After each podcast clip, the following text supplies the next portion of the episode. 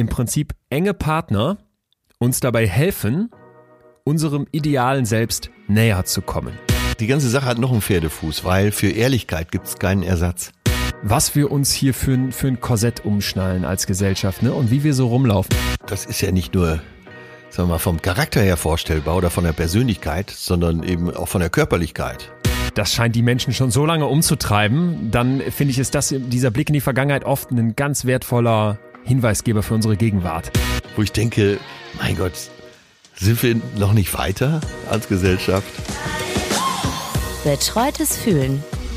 Der Podcast mit Atze Schröder und Leon Windscheid.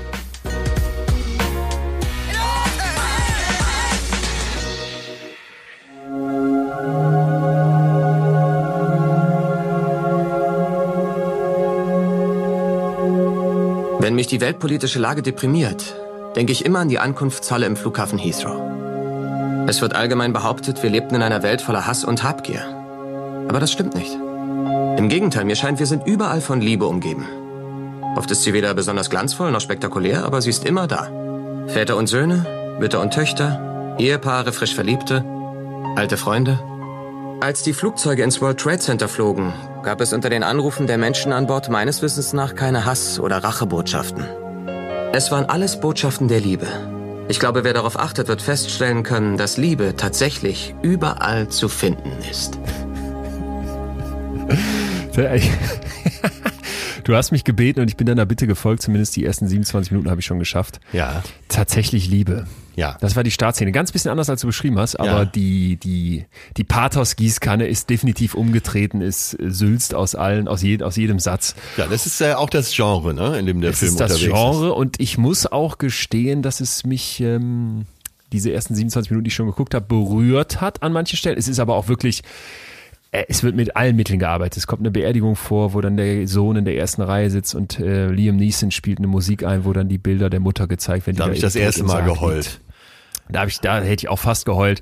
Dann ähm, diese Szene in der Kirche, wo so ein, so ein Film gedreht wird und wo irgendwie eine Sexübung stattfindet, äh, quasi als ach ja. Trockenübung und plötzlich muss sie aber ihre Brüste schon mal zeigen, damit das Licht ge gecheckt werden kann und er soll sie massieren von hinten. Und das ist so bizarr. Und das Drehbuch äh, heftig. Also das müssen ganz krasse Köpfe geschrieben haben. Da ist ja wirklich kein Satz äh, ohne Filet.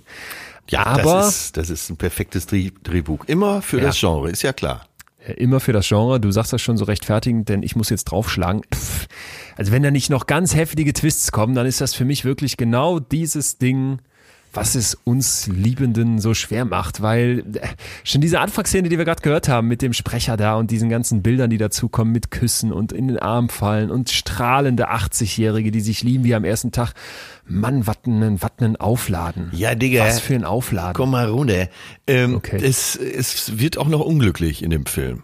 Ja, ist ja klar. Also ist das nicht nur ist doch Zuckerguss. immer so. Jetzt kommen zwei, drei Nein, nein, Hindernisse, nein, aber nein, nein, nein. Es sind Nein? ja viele äh, verschiedene Epi- Episoden und viele verschiedene Paare und äh, eine Sache geht gut aus, eine andere geht schlecht aus und so weiter. Also da kannst du in Ruhe dranbleiben. Aber es Auch wird der Film hält für dich noch einige Überraschungen parat. okay. Aus dem mache ich schon noch einen äh, Romantiker. Aber es wird doch jetzt nicht passieren, dass die genau, es wird doch jetzt nicht passieren, dass die Liebe da nicht romantisch dargestellt wird. Egal was ist, kann ja sein, dass jetzt ein paar Schwierigkeiten kommen und dann liebt sie am Ende doch den besten Freund. Aber im, Na, ich darf ja nicht, ich darf ja nicht verraten, was alles noch Nicht vorkommt. spoilern. Aber äh, es sind nicht nur perfekte Liebesgeschichten darin. Oh, oh, okay, das ähm, lässt mich Tiefgang wittern. Na gut, also worauf ich eigentlich hinaus wollte, ist, wenn ich so einen Trailer sehe oder überhaupt in diesem Genre, was du jetzt ja mehrmals genannt hast, mich bewege, dass ich immer das Gefühl habe, ey, Liebe, Ja, was aber äh, eine aufgeblasene Ballonkugel. ja. Nein? Wenn du einen äh, X-Men-Film schaust, Ja. ähm, aus dem Marvel- oder DC-Universum, Ja, würde ich, würde ich nie tun, aber ja. ach, hast du das Nee, hier schon? Finde ich, Was? finde ich ganz schlimm. Ja, okay, gut. Ich meine, du hättest das hier schon zugegeben, aber es kann auch äh, jemand anders gewesen sein. Equalizer habe ich geguckt. Ich finde immer dieses, dieses Comic-Ding finde ich so, so plump. Keine Ja, Ahnung. So. oder nimm mal Equalizer. ist auch plump, weiß ich. Ja, und den habe so. ich aber geguckt. Aber das kann man sich doch mal gönnen, oder? Ja, klar. Du nein, weißt nein, auch, du- dass wenn da, ja, wenn da acht Killer ja. drumherum stehen, da kann ja Ja, nicht Mann. ein Mann äh, mit einem Brieföffner quasi eine halbe Armee umlegen oder mit einem Bleistift, wie bei John Wick. Ja, Mann, er hat 20 Mann umgelegt, ja, und mit einem Bleistift, mit einem verdammten Bleistift. So, da weißt du doch auch, ja, das ist alles unmöglich, aber Ja, okay. oder oder Die Hard. 1 bis 2000, das ist ja auch alles an den Haaren. Aber du bist in einem Genre unterwegs und ich habe mich mal mit dem ZDF-Redakteur fast bis aufs Blut, fast bis zur Schlägerei darüber gestritten, Echt? ob Titanic ein guter Film ist oder Pretty Woman. Und da habe ich äh, gesagt, pass auf, tolle Schauspieler, perfektes Drehbuch und alles im Genre. Und er, nee, so ein Scheiß guck ich nicht. Und das ist doch Blödsinn. Du musst doch, äh, ne, wenn du über eine Kirmes gehst und du hast Bock da drauf, über einen Münsteraner Send, darfst du dich Ja. doch nicht darüber beschweren, dass da Musik läuft, oder? Oder selbst für Münster mal der eine oder andere Assi da ist. Ja, du hast recht. Ja, wenn du, du, hast in, recht. ja, wenn du Bock auf eine äh, Frittenstube hast, dann kannst du ja nicht verlangen, dass es da Kaviar und äh, andere Nee, Sachen das gibt. stimmt. Ja. Ich muss äh, kurz sagen, bei diesen Filmgenres, die habe ich vor allem als Kind ähm, kennenlernen dürfen. Ja. American Pie ist, ist eines der traumatischen Erlebnisse. Du weißt, ich bin Doppellehrerkind und äh, Lehrereltern achten natürlich auf die FSK, die freiwillige Selbstkontrolle Ja. der Filmindustrie. Das heißt, als dann mein Kumpel fragte, lass mal in American Pie gehen, musste ich sagen, Moment, ich bin noch kein, ich weiß, ich glaube, man musste zwölf sein, 16 wäre ja jetzt witzlos. Ich bin noch keine zwölf. Ja. Äh, da muss ich fragen. Und ich, und ich war, ich war, ich, ähm, ich war immer so ein richtig nerdiges Kind, das auch, wenn die Eltern gesagt haben, trinkst keine Cola, obwohl die Eltern dann nicht da waren, auf einem Kindergeburtstag bei anderen Kindern sich nicht getraut hat, Cola zu trinken. Weil die Eltern haben es ja gesagt. Also habe ich jetzt meinen Vater gefragt, wie das aussieht mit American Pie. Ja, ich komme mit. Ja. Das, was die Sache nicht verbessert hat. Nein, um, um Gottes Willen massiv verschlimmert. Äh, selbes nämlich bei Titanic. Das war. Äh,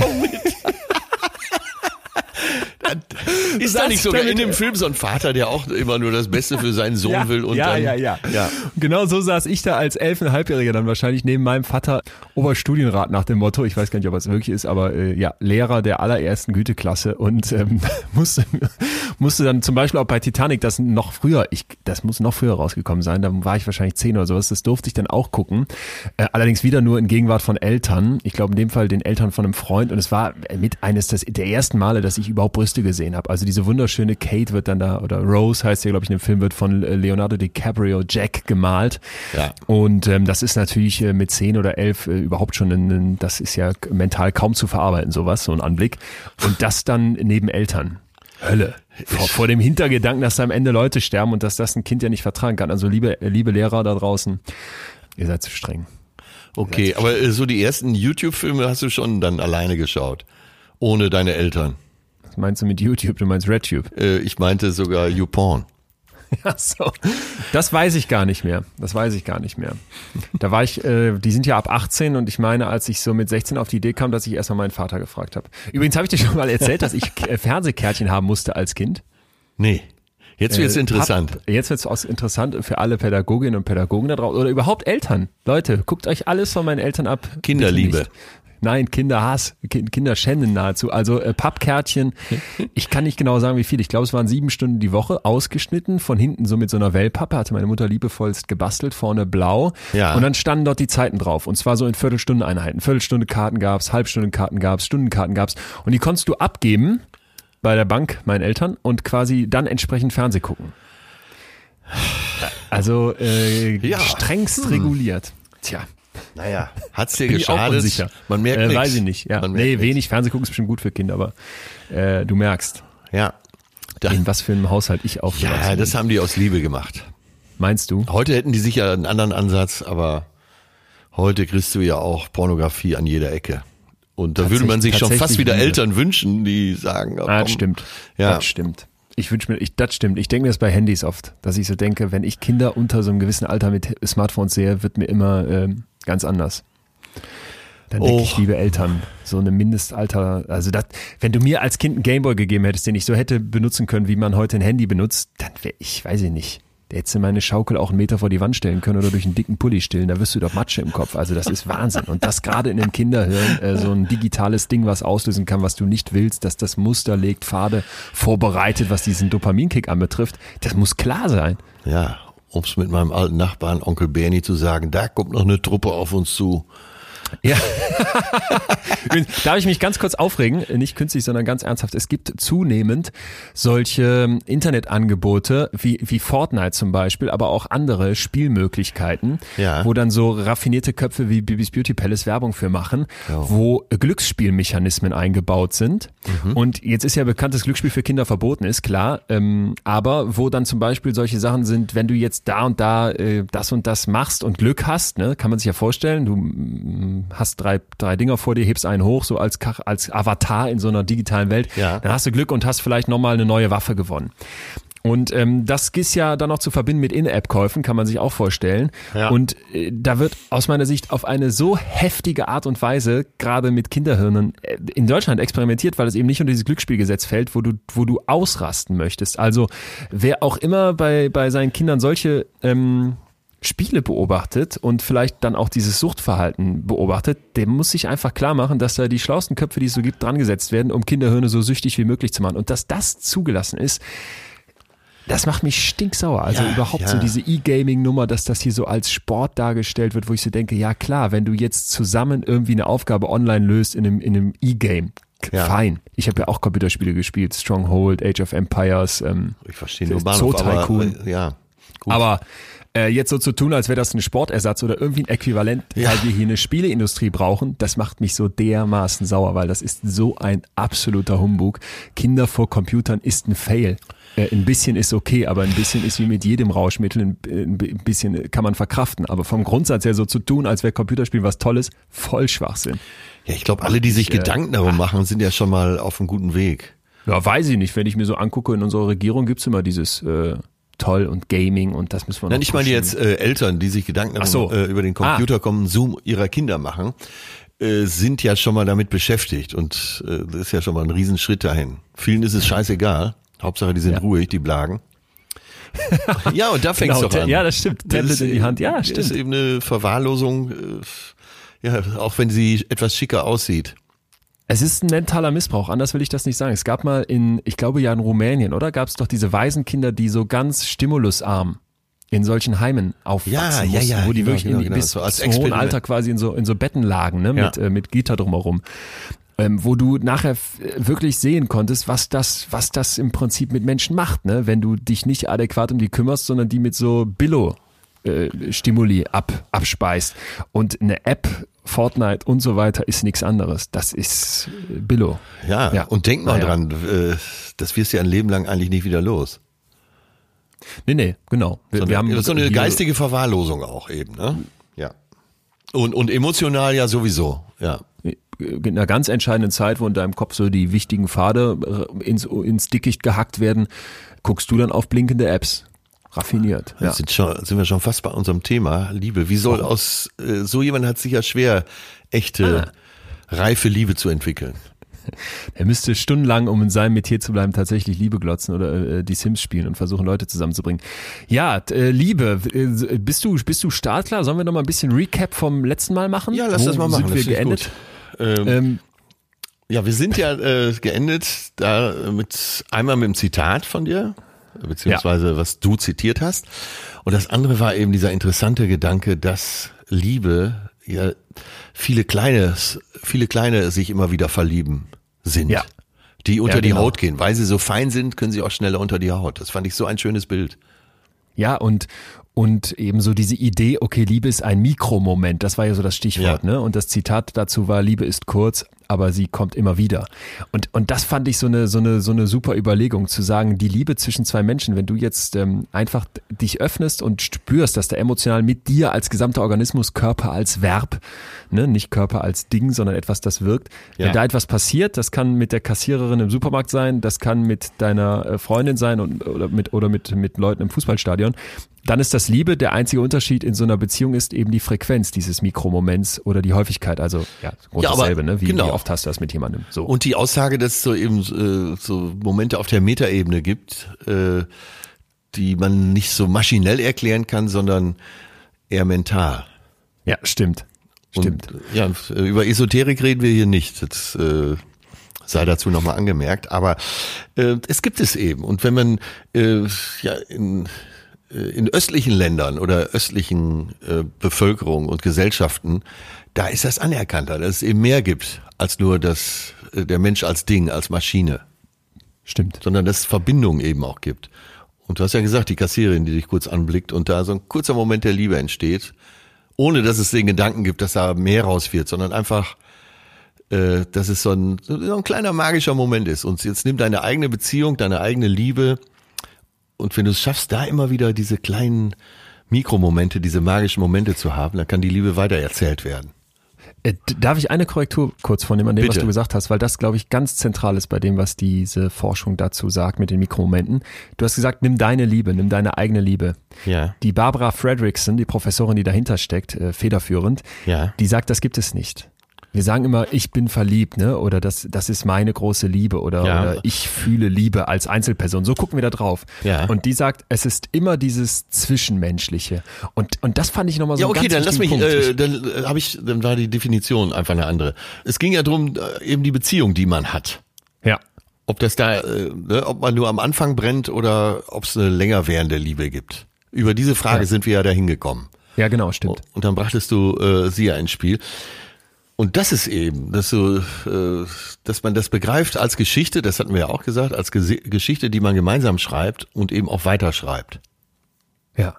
Ja, ja, und ich- fand eben so diese Idee so genial zu sagen, ne, weil ich glaube, dieses Individualistische, das haben wir hier eben ganz stark. Du hast gerade eben schon die anderen eher östlichen Kulturen angesprochen, da ist das Kollektivistische deutlich ausgeprägter, ne? also ein Wir-Gefühl überlagert ein Ich-Gefühl und das ist im Prinzip das, was bei Liebe ganz wichtig ist, dass du dir eben klar machst, es ist, es ist eigentlich immer eine geteilte Emotion, weil es steht plötzlich etwas im Raum. Das, das schwebt so zwischen dir, zwischen dieser Kassiererin und dir im Supermarkt, zwischen dir und der Person, die du äh, deinen Partner nennst, ne, und wem auch immer. Ja. Oder kann ja auch ein ganzes Stadion ergreifen. Also wer das schon mal erlebt hat, geht beim Konzert genauso, ja. Ähm, wenn dann ein Liebessong auf der Bühne gespielt wird und alle Feuerzeuge gehen raus, das ist doch eine unglaublich kollektive Emotion in dem Moment. Und das finde ich ist einfach ein, ein ganz wichtiger Gedanke und hat, wie du richtig sagst, nichts mit Esoterik zu tun, sondern zwischenmenschlich fühlen, Emotionen, die durch dieses Zwischenkörperliche entstehen, dadurch, dass zwei Menschen Resonanz entstehen lassen, das ist, das ist das, was ganz zentral ist. Und was ich an dieser Idee so mit diesen Mikromomenten so äh, befreiend finde und auch so schön im Kontrast zu diesem Intro von tatsächlich Liebe. Ja. Es nimmt doch den Druck. Es müssen nicht die krassen Szenen sein, das perfekte Drehbuch, das, was in so einem Film vorkommen kann, sondern wenn ich mich mit der Idee anfreunde, hey, ich werde diese Liebe, dieses Emotionale immer mal wieder spüren und das wird sich richtig gut anfühlen, dann, dann Ja, du hast ja doch ganz anders rein. Ja, aber wir wollen ja, wir wollen ja wissen, was wir für uns da mitnehmen können, eben auch für unsere Beziehung mitnehmen können. Und du hast ja, Ja. das Stadion genannt, der gemeinsame Moment, wenn Coldplay äh, einen bestimmten Song singt, alle singen mit, die Feuerzeuge raus, wie auch immer, oder die Handys. Und ähm, da kommt mir gerade der Gedanke, wenn du es schaffst, dieses Stadion, also das kleinste Stadion, was du hast, ist äh, das mit deinem Partner. Und wenn du da es da schaffst, immer mal wieder so gemeinsame Momente zu erleben, dann belebst du halt äh, auch die Liebe immer wieder und erzählst und belebst die Geschichte, die du zusammen erzählst. Jo, stimmt. Ja. Also Ja, wenn man, gut. äh, es geht ja darum, was kann man da mitnehmen? Ne, aus dem, was einem tagtäglich passiert und wenn man das, äh, diese Mikromomente in das eigene kleine Stadion schaffen kann, umso besser. Ja, und vielleicht, wenn du wirklich Liebe auch mal mehr so begreifst. Dass du sagst, was, hab, was hat mich eigentlich zu erwarten? Ein Hörer hatte uns ja letzte Woche gefragt, ein, ein junger Mann, der sagte, ich weiß gar nicht genau, was ist das? Wie fühlt sich das an? Habe ich das schon mal gehabt? Und ich glaube, das geht ja vielen so, dass man sich nicht sicher ist, äh, liebe ich wirklich? Habe ich schon mal wirklich richtig geliebt? Ne? So wie wir das als Prototyp vielleicht begreifen würden. Und sich dann klar zu machen, hey, es eine Idee der Wissenschaft ist, dass es kleine Momente sind, die wie so ein fliegender Fisch aus dem, aus dem Ozean kurz hochkommen, aufblitzen und wieder weg sind. Ja. Aber das eben immer mal wieder passieren kann und dass sich das dann unglaublich gut anfühlt. Und wenn du dann noch eine Hinwendung dazu hast, also dass du das nicht abtust und nicht übersiehst, ne, dass du das zulässt und Ja. dieses Positive quasi im Prinzip im Visier hast, ähm, dann finde ich, ist das ein ganz, ganz anderer Blick auf die Liebe, als jetzt Bollywood, Hollywood uns verklickern wollen. Ja, und dieser so. Positivismus äh, muss eben dazukommen, weil sonst siehst du eventuell, sonst siehst du eventuell den kleinen Fisch nicht, der da aus dem Wasser springt. Ja, genau. Genau. Ja. Oder du, oder du gehst drüber hinweg, weil du deinen Körper nicht fühlst, weil du dein, ne, weil du so in so einem, so einem, weiß ich nicht, Modus bist, den wir hier schon oft beschrieben haben, glaube ich, dieses Homo Faber-Ding, dass du nur machst und tust und darauf nicht achtest. Ja, Homo Faber, gutes Beispiel, weil er versucht sich ja als rationale Maschine zu sehen und stellt dann im letzten hm, Viertel fest, dass es alles ganz anders ist. Ja. Stimmt. Und verliebt sich ja dann, das fand ich auch, das Krasse ist ja, dass er sich, darf man das verraten? Das verraten wir, ist ja ein Klassiker. Er verliebt sich in seine Tochter, ohne das zu wissen. Er lernt sie zufällig auf dieser Schiffsreise kennen. Er weiß nicht, dass es seine Tochter ist, ja. Er weiß nicht, dass es seine Tochter ist. Es beginnt so eine inzestuöse, übrigens heftiges Wort, habe ich da kennengelernt, äh, Beziehung. Und seine ähm, ehemalige Frau dann, die Mutter dieser Tochter, trifft er dann später und dann kommt das quasi alles erst so richtig raus und äh, ich fand, es schwang die ganze Zeit so mit, dass er es vielleicht gewittert hat. Ja, Oder? Ja, ja, dass stimmt, er irgendwie stimmt. so, dass er sich da irgendwie anziehen ließ, weil er irgendwie einen Verdacht hatte. Er dachte ja auch kurz, hm, die kommt mir irgendwie bekannt vor, die sieht so ähnlich aus wie die Frau, die ich früher geliebt habe, aber kann ja nicht sein. Warum auch? Was für ein Zufall. er vertraut der Ähm, Situation ja auch nicht, ne? Genau. Mhm. Das war, das war interessant. Also gut, äh, wir haben viel Werbung für Homofaber gemacht. Jetzt noch weiter. Das wird auch so bleiben. Darf ich was äh, reinhauen? Bitte, bitte, bitte. Jetzt der dicke Stein in den Teich. Da müssen wir fast so ein. Ja, ich will ihn, ich will ihn. Die Äffchen sind da, die Affen sind los.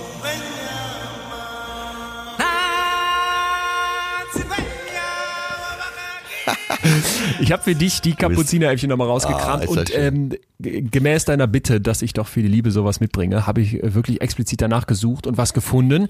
Müssen wir jetzt mal gucken, ob uns das zu sehr gebogen ist zu dem Thema, aber ich dachte doch, da ist was dran, vor allem weil du letzte Woche hier einen ganz wichtigen Satz gesagt hast. Welchen äh, verrate ich jetzt noch nicht, äh, kommen wir gleich drauf.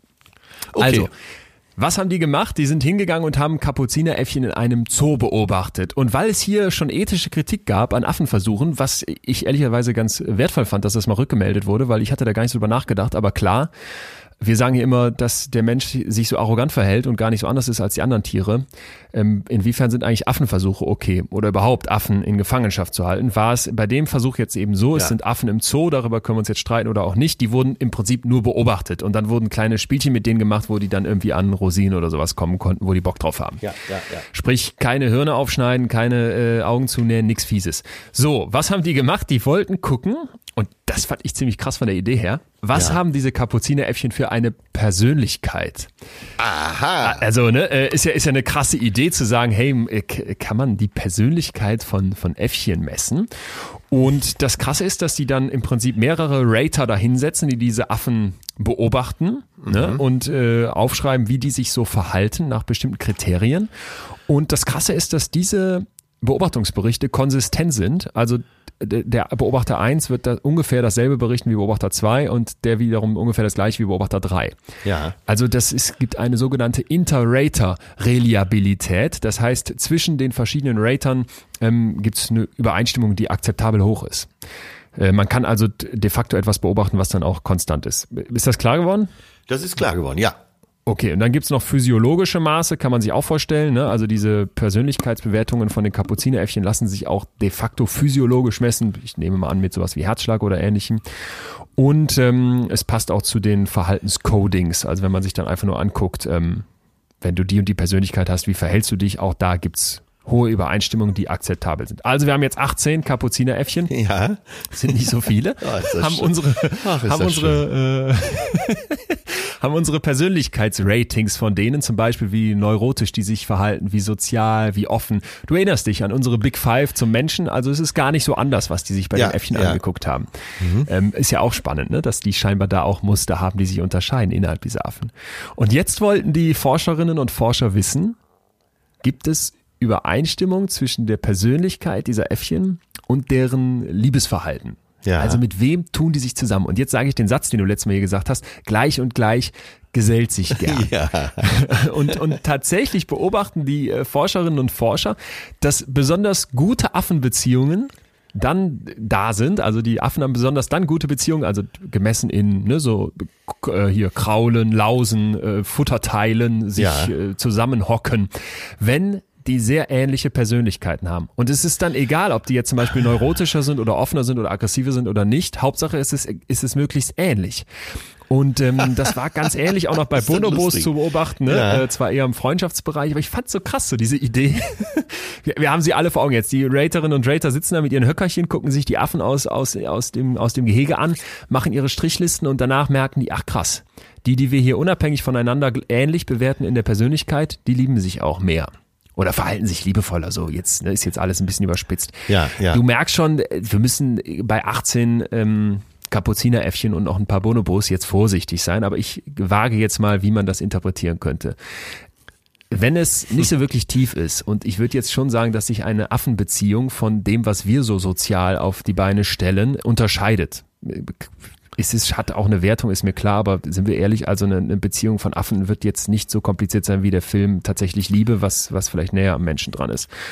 Und, ja, ähm, vor allen Dingen kann man, äh, kann mir gerade, als du die Bonobos erwähnt hast, äh, die, Ja. bei denen spielen die Beziehungen ja, äh, spielt der Sex nicht in die Beziehung rein. Das ist völlig abgekoppelt. Stimmt. Ja. Ja. ja, auch das Geschlecht, glaube ich, dabei. Ja, Geschlecht und selbst die eigene Mutter. Aber ich will nicht so. Äh, Bitte, nein, aber das ist ja, äh, also es klingt jetzt lächerlich, aber das ist ja ein wichtiger Punkt. Wie viel Beziehungsstress kommt über äh, Sexualität? Stimmt. Hammer, ne? Aber wir, Äh, wir stimmt, hatten einmal einerseits das Machtgefüge, äh, was man sich ja teilt in der Beziehung. Ich will die jetzt nicht zu sehr unterbrechen, aber nur um von vornherein Nee, schon nee, mal drauf hinweisen. Und auf der Ja. anderen Seite, äh, der Sex ist, ist zuweilen kompliziert. Weißt du, wo das, ähm, wo das reinkommen muss? Das muss in der Folge kommen, die wir hier versprochen haben, die wir irgendwann mal machen zum Thema Ja, Fremdgehen. ja, ich. unbedingt. Ja, so. Nur, aber das schon mal angestupst, weil Ja, äh, das, wichtig. das fällt mir als ganz großer Unterschied auf, weil ja es da, na, ich behaupte das jetzt mal so, du wirst jetzt das direkt wieder umwerfen, zumindest im Kleinen, äh, da wenig Moral im Spiel ist. Bei den Affen. Ja, Ja, ist jetzt die Frage, was Moral ist. genau. Aber ja, okay.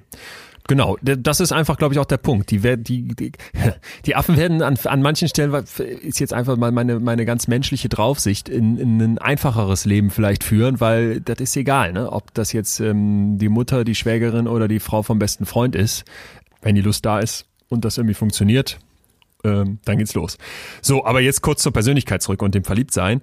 Ich habe mich halt so gefragt, wenn es jetzt wirklich tiefer geht, wie bei unseren Beziehungen und vielleicht auch unsere, äh, so, unser soziales Zusammensein eben komplizierter ist als bei den Affen, weil wir äh, Sprache haben oder eine andere, eine, eine, eine komplexere Sprache haben, weil wir in riesigen, komplexen Gesellschaften zusammenleben, weil es bei uns bestimmte Moral und Ethiken gibt, die auch gesellschaftlich geprägt sind. Ist es dann vielleicht so, dass diese Ähnlichkeiten alleine nicht mehr ausreichen? ja. Also, ne, dass in so ganz einfachen Sachen wie jetzt bei den Affen die Ähnlichkeit funzt, aber wenn es dann krasser wird, dann wird's komplexer. Und dann ist das vielleicht nicht mehr die einfache Antwort. Ja, und da hast du ja Deine schon gesagt, da reicht, da, äh, ja, du hast ja schon gesagt, da reicht die Ähnlichkeit dann nicht mehr aus. Ja, aber es würde ja dem widersprechen, was du letztes Mal meintest, dass ähm, gleich und gleich gesellt sich doch schon gern. Das beobachten wir ja auch. Ja, natürlich, aber das ist ja, äh, wie alle Volksweisheiten, ist es rudimentär. Ja. Ja, Leon, äh, lass mich kurz unterbrechen, weil da fällt Ja. mir direkt ein, wir haben eine Audiobotschaft von der Stefanie, von der Ja. lieben Stefanie. Sie war dreimal verheiratet, darf ich vielleicht vorausschicken, aber, Verrat nicht so viel, ich weiß, wie du meinst. Ja, aber ja, ja, hören wir mal ihre Botschaft dazu. Ja, hallo Leon, hier ist die Steffi. Ich bin 51 Jahre alt und mir fällt zu dem Thema Liebe total viel ein. Vor allen Dingen nach meiner, ich sag mal, Laufbahn. Ich bin jetzt schon zum dritten Mal verheiratet und habe halt ein bisschen länger geübt, bis ich herausgefunden hatte, wie man den richtigen Partner findet. Jetzt sind wir gespannt. Mein Geheimrezept ist eigentlich, dass man irgendwann mehr oder weniger erkennen sollte, ob man jetzt ähm, seinem alten Kindheitsmuster folgt und immer den Partner äh, ja li- liebt oder sich in den verliebt, der irgendwie entweder Vater oder eine Form von Mutterersatz ist oder von dem man unbedingt als Elternteil dringend geliebt werden wollte und dann sozusagen sich vielleicht manchmal in den falschen Partner verliebt. Wenn man das so für sich aufgearbeitet hat und das erkannt hat, dann findet man auch den richtigen. Ja, sagst du sofort. Und da ja? merkt man dann auch, dass die Basis so fest ist, dass eigentlich, dass man wie so ein Schiff auf einem Meer umher fährt Du sagst sofort ja? Ja, ganz klar. Echt? Ähm, meine eigene Beobachtung, aber auch äh, Beobachtung von vielen professionellen Psychologen, äh, Psychologinnen, Ja. auch bei einigen Freunden in meinem Bekanntenkreis. Viele Männer, die ich kenne, und ich nehme die jetzt mal so als Sample für, Ja. für meine Ja. Umfrage. äh, Und das wird so Das sein. ist Und deine Kapuzineräffchen. Quasi meine Kapuzineräffchen sind meine Freunde.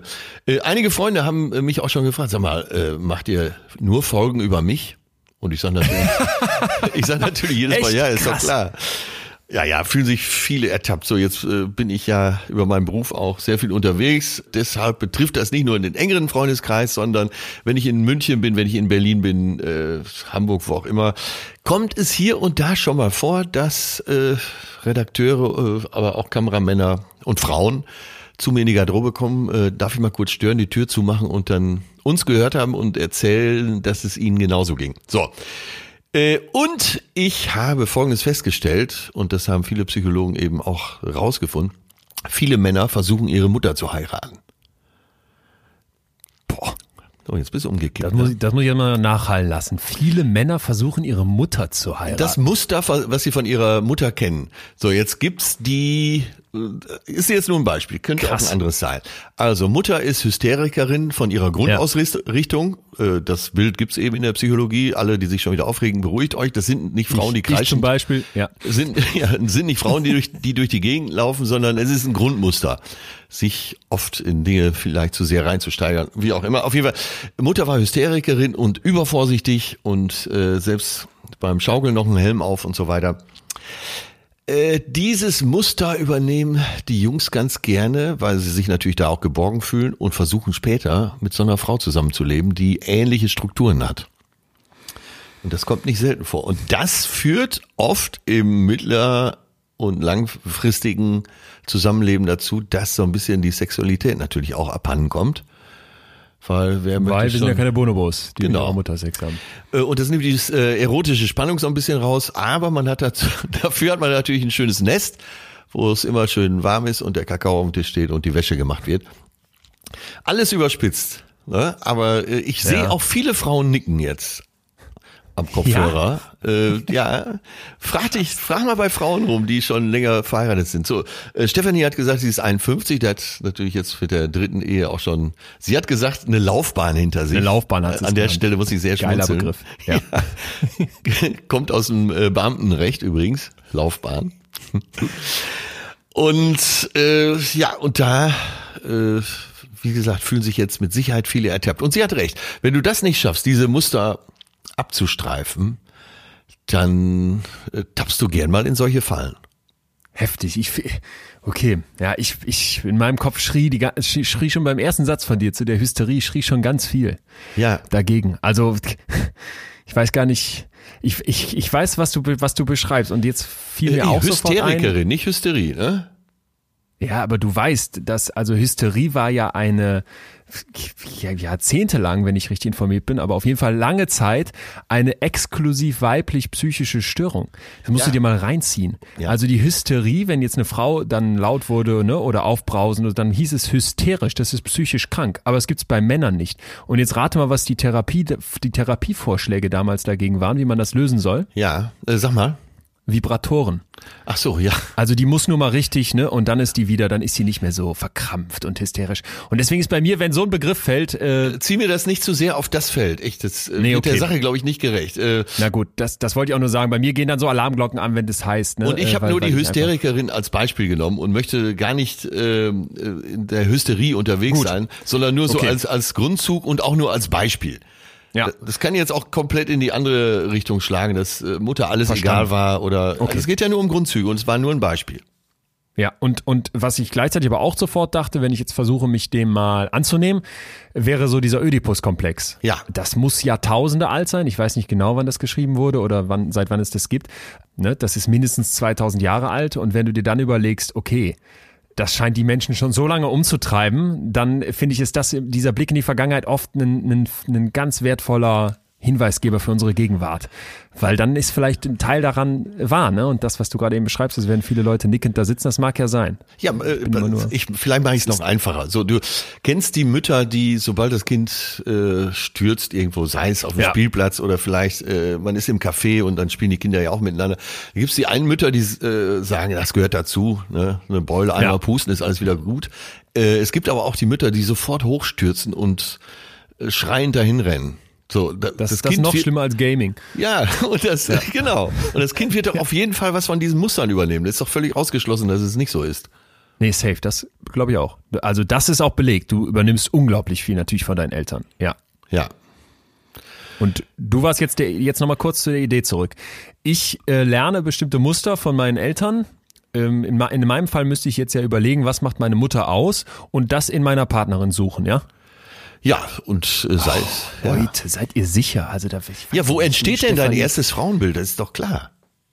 Ja, aber ist nicht auch dieses gegen die Mutter auf, also gegen die Eltern überhaupt aufbegehren, ist nicht genau dieses, was du da beschreibst? Äh, mit der Mutter äh, unverständlich. Also ja, entweder, also, entweder ist die Mutter so schlimm, dass du sagst, ich suche ganz was anderes. Aber bei den meisten gerade, also aus glücklichen Kindheiten, ist es doch so, dass man äh, ja, dass man das alles ganz schön okay fand. Okay. Bei ja, Vätern ist es, glaube ich, nochmal anders. Wie heißt es so schön? Das halbe Leben versucht man nicht zu werden wie der eigene Vater den Rest des Lebens versucht man genauso zu werden. ja, okay, also gut. Wir haben, äh, ist ja interessant. Du und Stefanie seid ja auch in einem anderen Lebensabschnitt, muss man ja auch sagen. Sie sagt, genau. sie hat hier eine Laufbahn hingelegt, dritt, drittes Mal verheiratet, über 50 und, und vielleicht dauert das, bis man das auch erkennt. Das glaube ich zum Beispiel übrigens tatsächlich, dass man ganz viel von dem, was man so erstmal so einfach dahin lebt, erst im Laufe der Zeit wirklich begreift. Merke ich ja jetzt schon. Also. Du wirst mir noch auf Knien danken. Ja, ich werde dir noch auf Knien danken, das glaube ich auch. Mache ich ja jetzt schon, jede Woche. Ja, ganz schnell, um den Sack da nochmal zu, zu machen. Ich könnte jetzt wirklich einen ganzen Tag darüber sprechen, aber ähm, weil es so viele schöne Beispiele gibt. Ja, aber ganz kurz nur dazu. So, wenn du äh, eine Frau heiratest, die sehr deiner Mutter entspricht, ja. und du bist länger verheiratet, dann kommt es vielleicht zu Situationen, wo du äh, dich daran gewöhnt hast. Vielleicht hast du das un, unbewusst durch kleine Signale auch gefordert, äh, Anweisungen zu kriegen. Du, du weißt schon, dass das Auto noch gewaschen werden muss. Du weißt schon, dass äh, könntest du noch mal eben das machen. Das und das muss noch erledigt werden. Und wenn das nicht überhand nimmt, dann kann das ja auch gut funktionieren. Aber äh, Männer, die länger verheiratet sind, die sind manchmal, die können nicht mehr. Ich halte es nicht mehr aus. Ich wüsste. Ich muss doch für Frauen bitte auch, wie ist denn, wie ist denn die umgekehrte Seite dann? Suchen Frauen dann Männer? Und was ist mit ähm, homosexuellen Paaren? Äh, ja, Liebe, die, jetzt merkst du schon, wie nein, du nein, mit, nein. Deiner, mit äh, deinen Weisheiten nicht weiterkommst, oder ist das da auch anwendbar? Ich komme natürlich, komme ich weiter. Ich will, äh, ich will die ja, muss ich ja zusagen, nicht äh, allgemeingültig erklären. Okay. Und überall ist, ist, ein Anteil drin. Gut. Und wenn du homosexuelle Paare nimmst, dann kann ja auch einer davon den Part übernehmen. Der Mutter nachzustreben. Ja, eben, eben so die Verhaltensmuster anteilen, also eher Anweisungen mhm. zu geben, eher was zu erwarten, mhm. äh, eher auch mal äh, ja, ja, klar. Okay, mit bösem Blick irgendwas äh, ja. nicht zu billigen und so. Ja, ja, das hat nichts mit der Sexualität zu tun. Das, ja. das muss ich sofort auch einräumen. Okay, aber wir sind uns einig, das, was du sagst, ich sag's immer nur mal dazu, weil es mir einfach so wichtig ist. Äh, es ist ein beobachtbares, für dich beobachtbares äh, Muster. Es trifft sicherlich nicht auf alle zu, aber du, genau. du kannst das total nachempfinden, was Stefanie hier schildert. Ja, genau. Und äh, das bezog sich ja eben auf genau das, was Stefanie geschrieben hat. Und ist nicht allgemeingültig, aber okay. ich weiß, dass viele an dieser Stelle jetzt nicken innerlich. Ja, kann man sich vorstellen. Ist dann von mir auch komplett gekauft. Wollte ich jetzt gar nicht irgendwie draufhauen, nur einmal, um es einzusortieren. Gott sei Dank. Man merkt aber schon, dass du wirklich äh, Psychologie studiert hast und äh, mein Studium waren acht Staffeln Sopranos. Nein, ähm, wo Toni Soprano seine Therapeutin irgendwann fragt, sagen ja. Sie mal, ist es immer die Mutter? Und die äh, guckt so über die Brille und sagt, ja, es ist immer die Mutter. Es ist, aber es ist ja, ist ja hochinteressant. Ich, ähm, das wollte ich dir noch erzählt haben. Ich habe letztens mit Dorothee, ich weiß den Nachnamen leider nicht mehr, von der deutschen Presseagentur ein Interview gehabt zum Thema Hochstapler. Syndrom haben wir hier mal behandelt. Das hat sie scheinbar gehört und wollte noch ein paar Sachen wissen, ja. abklären. Und das war ein total interessantes Gespräch und wir haben wirklich uns auch viel länger unterhalten als geplant. Dann legten wir auf und so eine halbe Stunde später bekam ich eine Mail von ihr, wo sie dann eine Frage aufgeworfen hat, die mich ähm, wirklich in den in den Grundfesten so, äh, in dem, was wir hier tun, aber auch natürlich, was irgendwie mich als Psychologe umtreibt, äh, ge gepackt hat. Und zwar hat sie geschrieben, in meinen Augen sind psychologische Herangehensweisen eigentlich etwas sehr Subjektives. Ja. Durch meine Texte und Podcasts und auch deinen und so weiter werden sie allerdings öffentlich und für viele zugänglich. Der Bezug zur Person, das Subjektive, geht dadurch verloren, finde ich. Kann so etwas fatal sein, weil Menschen aus diesen Informationen teilweise das Falsche ableiten. Und das haben wir dann noch so ein bisschen diskutiert. Und das, das fand ich ganz interessant. Was also war denn der Tenor der Diskussion? Der Tenor ist doch, wir legen hier äh, Muster offen. Ja. Und Jetzt nehme ich dem das Subjektive weg, was ja an ganz vielen Stellen das Ziel der Psychologie ist. Wir wollen ja allgemeingültige, genau. möglichst, äh, ja. möglichst für jeden zutreffende Themen finden und müssen eigentlich immer wieder einräumen als Psychologinnen und Psychologen, dass wir ganz schnell an Grenzen kommen. Denn genau das, was du jetzt gerade beschrieben hast, klar, das ist dann so Soprano, äh, da wird das beschrieben, es wird beim Oedipus-Komplex beschrieben und irgendwie scheint es so logisch und alle nicken. Ja. Aber ist es wirklich so? Steckt vielleicht noch was ganz anderes hinter? Ist es die Mutter? Sind es vielleicht eher irgendwelche Erlernten? Ne? Ja, und, und ja. das wäre ja dann immer der Job, genauer hinzugucken und dem wieder das Subjektive zu geben. Und ich habe ihr dann geschrieben, dass das ja unser Versuch hier eigentlich ist durch die Kombination, indem wir immer wieder auch Leute zu Wort kommen lassen, uns, uns versuchen abzugleichen mit allen da draußen, Ja. dass wir eben das Subjektive behalten, obwohl wir nach den Mustern suchen. Genau. So, so verstehe ich auch Psychologie, um ehrlich zu sein.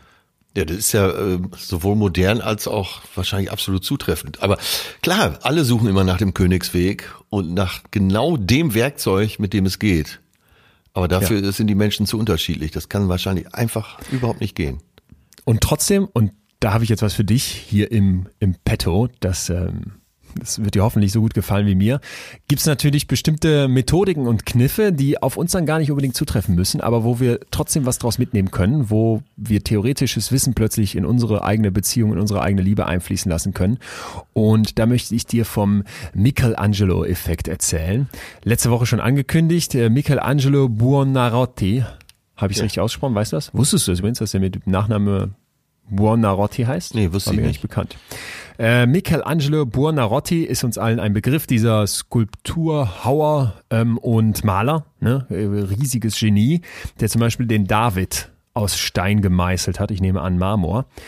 Der wird benutzt, also dessen Name, beziehungsweise dessen Fähigkeiten als Bildhauer, um ein psychologisches Phänomen zu beschreiben. So, und der sagt, dass das ähm, Skulpturenmachen im Prinzip ein Prozess ist, bei dem der Künstler aus einer, aus einer versteckten Form, diesem Steinblock, etwas herausholt. Ja, ja, ja, ja, ja, ja, ja, ja.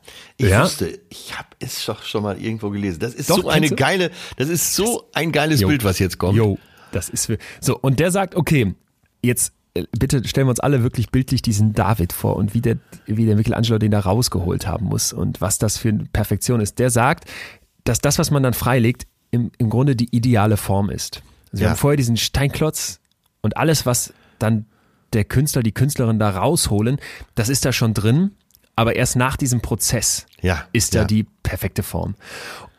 Und jetzt kommen wir zum Michelangelo-Effekt be bezogen auf die Liebe. Ich glaube, wir, wir können uns alle vorstellen, dass wir durch die Personen, die wir lieben, und das ist jetzt gar nicht auf romantische Liebe reduziert, ne? das kann eine Mutter sein, das kann ein, ein Freund sein, das können andere Fußballfans sein, mit denen man sich zusammentut, dass diese anderen uns shapen. Ich muss hier immer aus dem Englischen so ein bisschen ne? Ja, formen, schleifen, schnitzen, wie auch immer.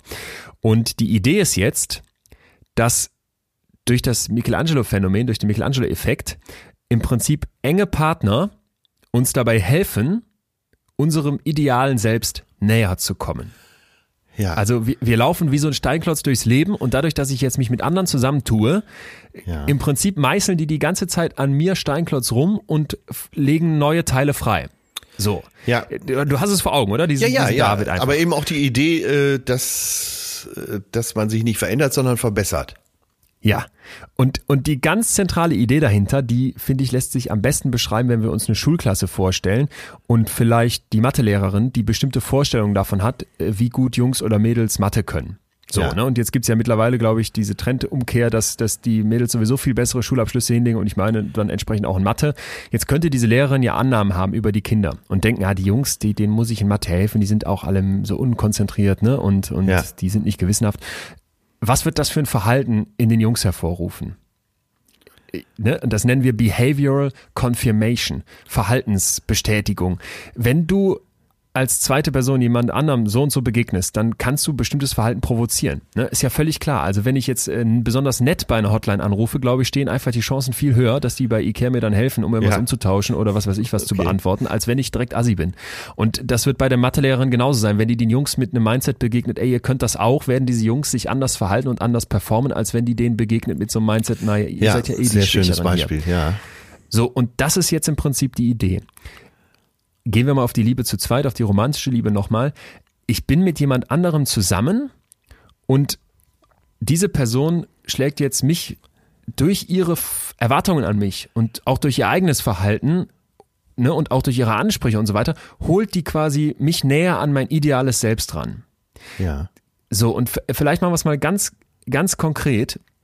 Äh, stellen wir uns Ole und Tom vor, die sind ein Paar und jetzt ist irgendwie eine Dinnerparty und der Tom könnte doch jetzt die, das Gespräch, wenn man da mit einem, mit noch einem anderen Paar sitzt oder einer Runde steht, zum Beispiel in Bereiche lenken, wo er weiß, dass Ole das, das gut drauf hat oder dass er da was Lustiges zu erzählen kann ne? oder dass er sich auch nur alleine damit wohlfühlt. Ja. Und in so einer Art von Beziehung wird es doch jetzt so sein, dass der Ole dadurch am, am Tom rummeißelt und im Prinzip ihm die Chance gibt, aufzublühen ne? und ein, eine bessere, eine interessantere Person zu werden. Das muss ja gar nicht das, das große Ziel sein. Also ich will jetzt hier nicht in Richtung Selbstoptimierung, aber dass man sich klar macht, in so einer Beziehung helfen wir einander dabei, besser zu werden, wenn es gut läuft. Und, und das ist im Prinzip dieser Michelangelo-Effekt. Du hast ein tatsächliches Selbst und du hast eine Idealvorstellung von deinem Selbst. Ja. Und der andere kann dir dabei helfen, indem er das unterstützt, wie dieser Bildhauer, indem er bestimmte Verhaltensweisen verstärkt, dass du da näher dran kommst. Ja, jetzt hattest du ja, äh, deine Eltern waren beide Pädagogen. Ja. So. Und äh, ich sage ja nichts Neues, wenn ich sage, äh, gute Pädagogen machen das ja genauso. Dass sie dich bestärken und eben da abholen, wo du stehst und dich nicht irgendwo in die Ecke stellen und sagen so, du kannst das nicht, mal schauen, was wir noch machen können. Ja. Also du, du, du, du verstehst, ne? Ja, das ist ja genau dieser Effekt.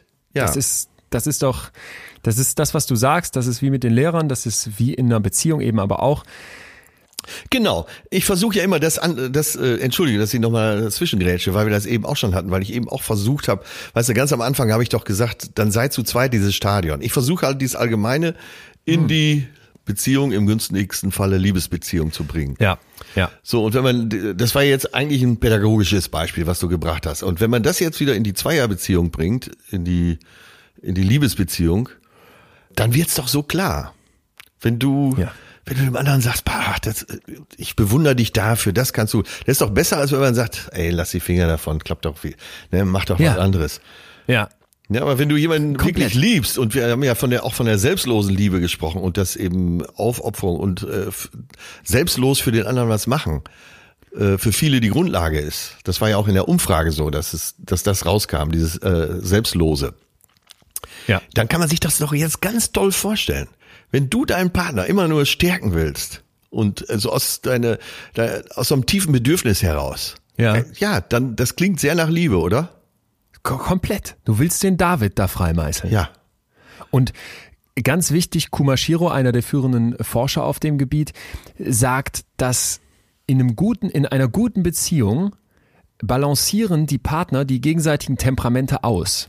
Ja. So, klingt jetzt kompliziert, aber mal einfach gesagt, stellen wir uns so einen Workaholic vor, der sagt, boah, ich arbeite auch noch am Wochenende, ich schicke die Mail noch raus, ich muss heute Nacht noch mal kurz äh, in Gedanken wach werden und was überlegen. Dieser Person würde jetzt ein, ein liebender Partner sagen, ey, da gehst du zu weit, ne? Du überspannst den Bogen, achte auf dich, fahr runter. Ja. Also nicht nur unbedingt bestärken, sondern vielleicht an manchen Stellen auch in die Grenzen, ähm, die Grenzen aufzeigen. Und sowas erlebe ich zum Beispiel in, in ganz engen Freundschaften, ne? dass, dass ich einfach spüre, dass mich da andere Leute so gut kennen, dass die wissen, dass ich so zu einer Workaholic-Tendenz habe und so, und so ein Wahnsinns übertreiben auch manchmal, manchmal lebe, auslebe und die sagen dann lass das, pa pa- pass auf, ne und äh, sortieren mich wieder ein. Und das gehört eben auch dazu. Das fand ich so ein wertvolles Bild an diesem an diesem Steinmeißeln, am Michelangelo-Effekt, dass du halt quasi sagst, da wird ja nicht etwas aus nichts erschaffen, sondern der der Block ist da und da ist auch alles drin. Ich lege nur bestimmte Teile frei. Das ist, das ist, das ist der Wahnsinn. Das ist existenziell für Liebesbeziehungen. Ich bringe jetzt mal ein Beispiel, das hat unsere Produzentin mir sogar letztens noch erzählt. Das gilt für Männer wie Frauen. Sie hat eine Freundin nach langer Zeit wieder getroffen, die schon längere Zeit in einer Beziehung ist, hat sie in den Arm genommen und die Freundin hat sie gar nicht wieder losgelassen. Und hat gesagt, ich werde schon so lange nicht mehr umarmt. Achtung, ich, ich ziehe die Lupe gleich größer wieder auf, ne? Ja. So, jetzt hab ich äh, letztens bei einem befreundeten Paar, was auseinandergegangen ist, hab ich ihm gesagt, er ist eigentlich so ein, so, ein Baum von einem Kerl, aber auch so mit vielen Ansichten, die so, der, so echte Kerle haben.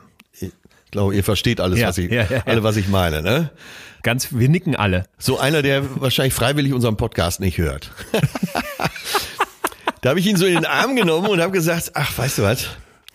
Eigentlich wollen auch wir Männer, auch Männer in unserem Alter, doch einfach nur in den Arm genommen werden. Und dann sagt dieser grobe Klotz, guckt mich an, so mit leicht feuchten Augen und sagt, ja, stimmt, hast du recht.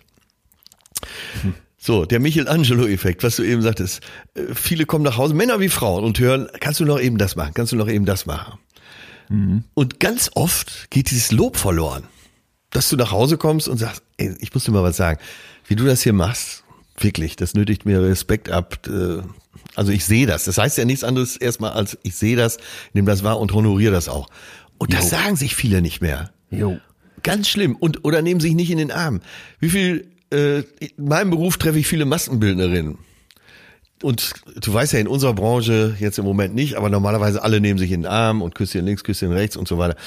Und bei Maskenbildnerinnen fällt mir das so auch so oft auf. Die nimmst du in den Arm und sie fangen tatsächlich an zu zittern.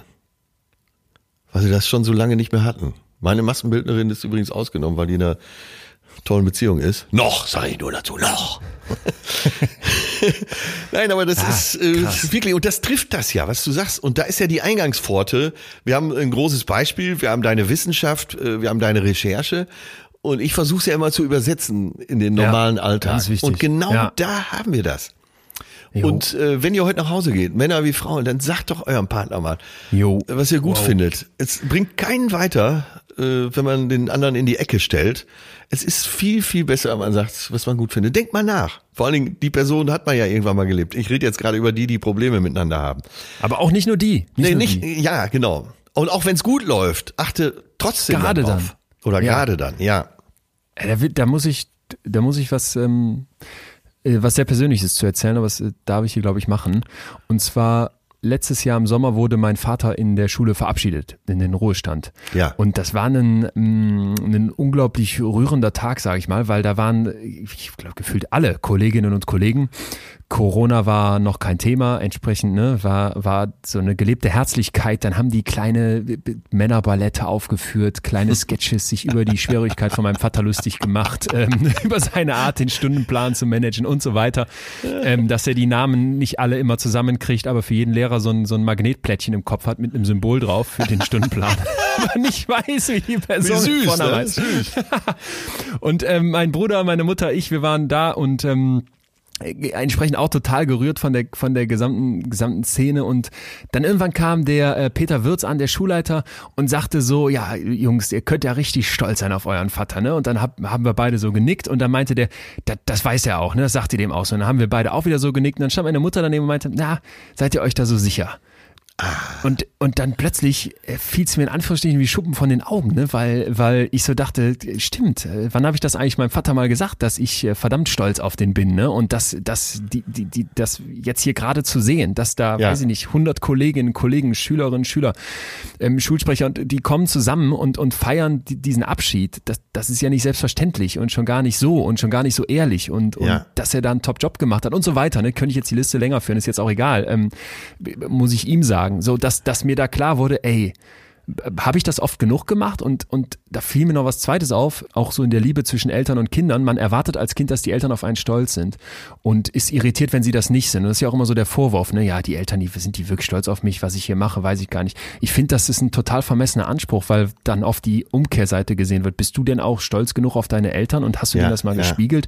Und da musste ich mir so an die Nase fassen und habe gedacht, ähm, heftig. Ja. Ganz heftig. Und deswegen gut, dass du es gerade nochmal so klar sagst. Ja, ist gut, dass wir Ja. auf diesen Punkt gestoßen sind. Ja. Mein Gott, wie gut, wie Mann, gut, ey. wie gut.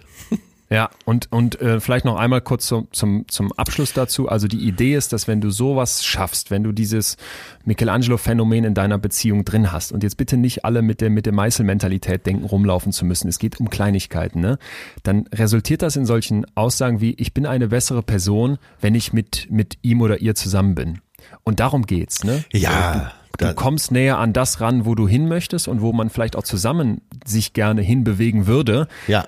wenn, wenn man ja an sich rum, an sich rum meißelt. Ja, und dass man zusammen besser ist als die Summe dieser beiden. Ja. Boah, ey, das ist so ein wichtiger Punkt. Aber jetzt haben wir es wirklich mal geschafft, äh, Wissenschaft in den Alltag zu übersetzen. Jo. Jo, und, und so schön, weil wir kamen doch, wir kamen doch dahin mit deiner Idee, gleich und gleich gesellt sich gern. Dann haben uns die Kapuzineräffchen geholfen zu zeigen, ja, scheint bei den Affen auch so ein Thema zu sein.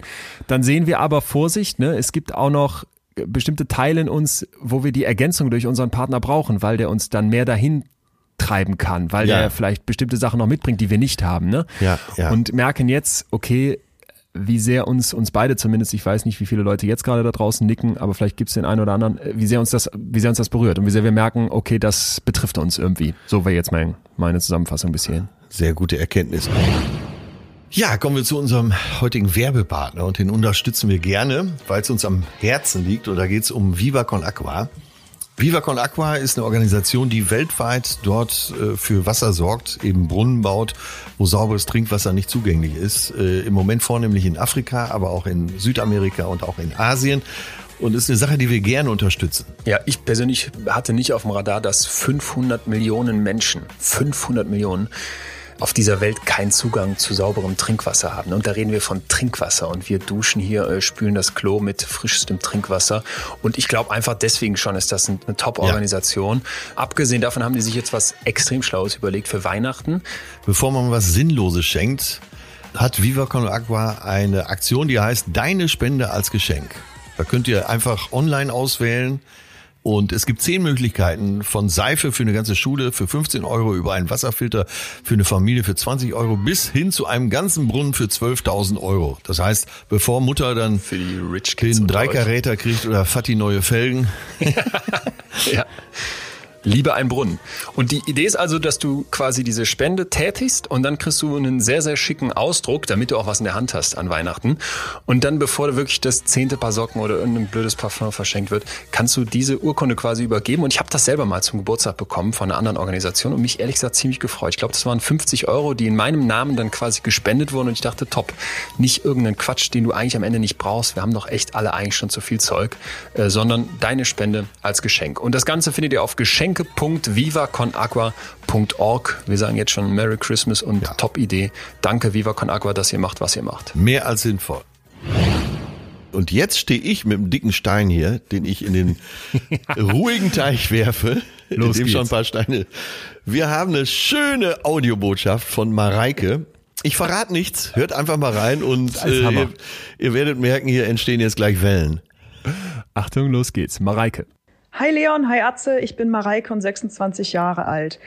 Meine größte Erkenntnis in meinem jungen Liebesleben war bisher, dass Liebe kein Marmeladenglas ist. So, ich muss mal ganz kurz unterbrechen. Ich habe sie ja auch vorher angehört und war so begeistert wie du. Was glaubt man, was jetzt kommt?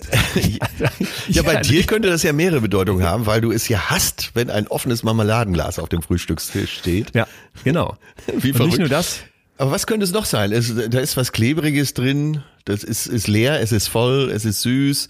Ich denke sofort an Einmachglas und diesen unglaublich kitschigen Filmtitel, irgendwie, wie, wie hieß das nochmal?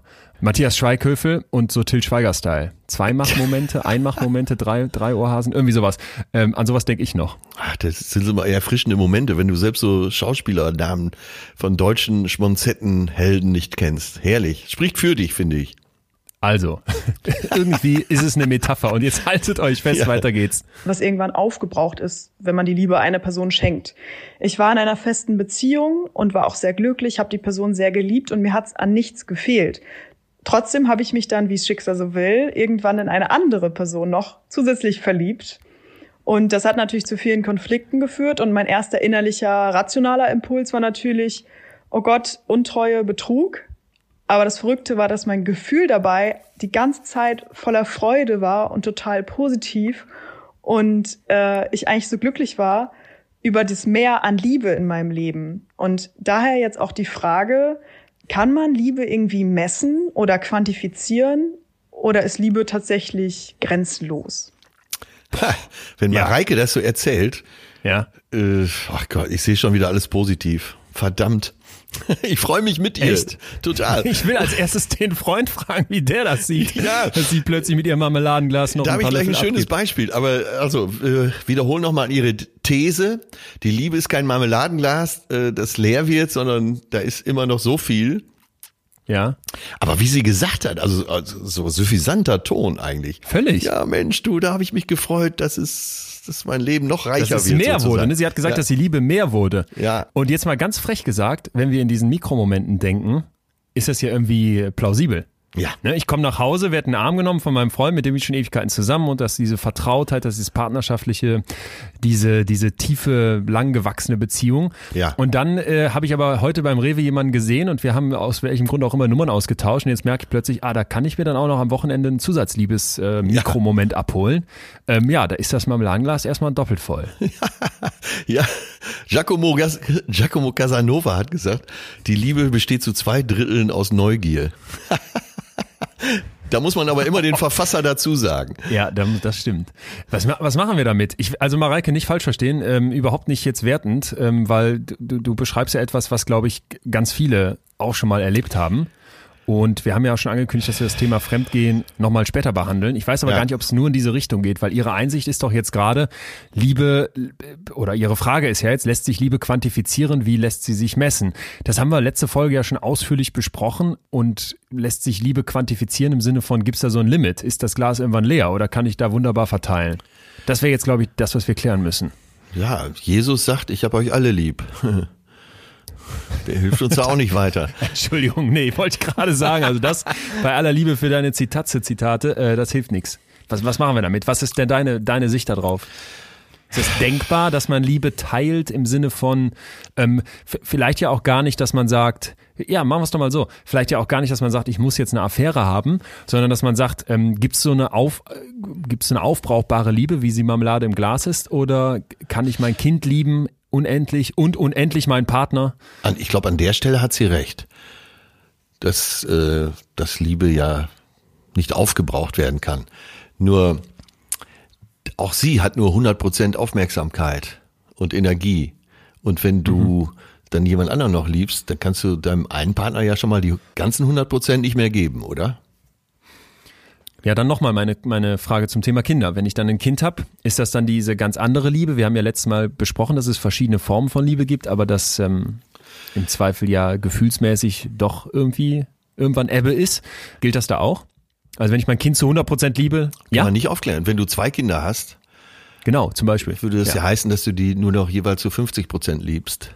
Widerspricht ja dann deiner These. Ja, ja, absolut, absolut. Okay, Deswegen sage okay. ich ja, das kann Ja, nicht stimmen. Verstehen. Aber ja, kann irgendwie nicht stimmen. Ja. Aber es klingt erstmal gut. Aber wie du schon sagtest, man müsste auch mal den Partner fragen. Und ob das heimlich passiert. Ja, genau. Und vielleicht ist es wirklich auch das, wo wir sagen müssen, nochmal an die Bonobos gedacht, die da so ein bisschen ähm, weniger kritisch drauf gucken und vielleicht sich überhaupt keinen gesellschaftlichen Zwängen unterwerfen. An welcher Stelle ist das Haus gemacht? Ja. Weil wir sagen, sowas geht nicht, sowas darf nicht sein. Und an welcher Stelle berichtet sie uns hier aber einfach ein positives Gefühl? Und wenn da am Ende keiner, wirklich keiner was von den dreien dagegen hätte, bitte um Gottes Willen, warum nicht? Ja, ich kann hier, ja, absolut, wenn alle damit einverstanden sind. Ich kann hier gleich zu Hause mal den Selbstversuch machen, aber äh, ich kann dir schon sagen, wie es ausgeht. Ich sag nur so viel, ich lasse die Deckung lieber mal oben. Weißt du, was, weißt du, was auf jeden Fall helfen wird, wenn du das in so einer Metapher wie mit dem Marmeladenglas verpackst? Ja. Also Mareike, falls dein Freund das noch nicht weiß und du musst ihm das noch gestehen, dann genauso wie uns jetzt hier heute mit so einem Bild anfangen, das erstmal so ein bisschen Verwirrung und Unklarheit schafft und dann, das ist ja viel schöner, als zu sagen, hey, Ja. ich äh, hab da Also noch ein anders. Liebe ist wie ein Marmeladenglas, kann man teilen. Ja, Wenn ich noch, äh, die ganze Sache hat noch einen Pferdefuß, weil für Ehrlichkeit gibt es keinen Ersatz. jo. Und Das stimmt. Das Und spielt damit rein. Das stimmt. Ja. Also Das äh, stimmt. Ihr Freund muss ja auch die Chance haben, sich zu entscheiden. Ja, dazu Hat sie jetzt uns nichts zu gesagt, ob das Nee. der Fall ist oder nicht, ne? Genau. Wir, wir dürfen, wir, vielleicht rufen wir sie mal äh, auf, sich nochmal bei uns zu melden. Es wird ja diese Folge geben, wo es ums, ums Fremdgehen, vielleicht auch um polyamore Versuche Ja. ähm, gehen wird, äh, uns noch ein bisschen mehr Details anzufüttern. Da würden wir es nochmal aufgreifen, aber ansonsten hast du einen dicken Stein ins Wasser geschmissen. Ähm, die Wogen glätten wir alsbald, oder? Dann möchte ja, dann möchte ich in diesem Umfeld aber auch nochmal Laura vom Bodensee, die in Amsterdam Psychologie studiert, aufrufen, äh, uns mal ein Echo zu geben auf deinen Rat, doch von sich aus mal Männer anzusprechen. Das geht mir auch nicht mehr aus dem Kopf. Ach, jo, letzte Woche die große Frau, die sagt, mit sie ist so selbstbewusst, steht im Club und es ärgert sie, dass die Männer sich, nie, sich nicht melden. Ja, genau. Die Männer sind stimmt. nicht selbstbewusst, eine selbstbe genug, eine selbstbewusste Frau anzusprechen. Ja. Ah, da, dazu passt auch noch was ganz Gutes, was ich finde, wir noch ergänzend wissen sollten, vielleicht auch zum, zu, als Klammer noch zu diesem Gleich und Gleich gesellt sich gern. Ja. Denn Es gibt also eine, eine ganz äh, große Theorie in der Psychologie, Similarity Attraction. Oder ja, Similarity ja, ja. äh, erleichtert Attraction. Ne? Gleichheit erleichtert Anziehung. Genau. Gleiche Attraktivität zum Beispiel, Genau. gleicher Bildungsstand, gleiche Intellektualität. Gleiche Hautfarbe und so weiter. Vielleicht ganz witzig, weil eine Studie, die ich Oh, selber das, mal durchgeführt das musst du habe. rausnehmen. Was denn? Ich glaube, das musst du leider rausnehmen. Sag's nochmal dann. So war, wie du hast gesagt, gleiche Hautfarbe. Weil, äh, so richtig wie es ist, werden wir eine Diskussion da lostreten.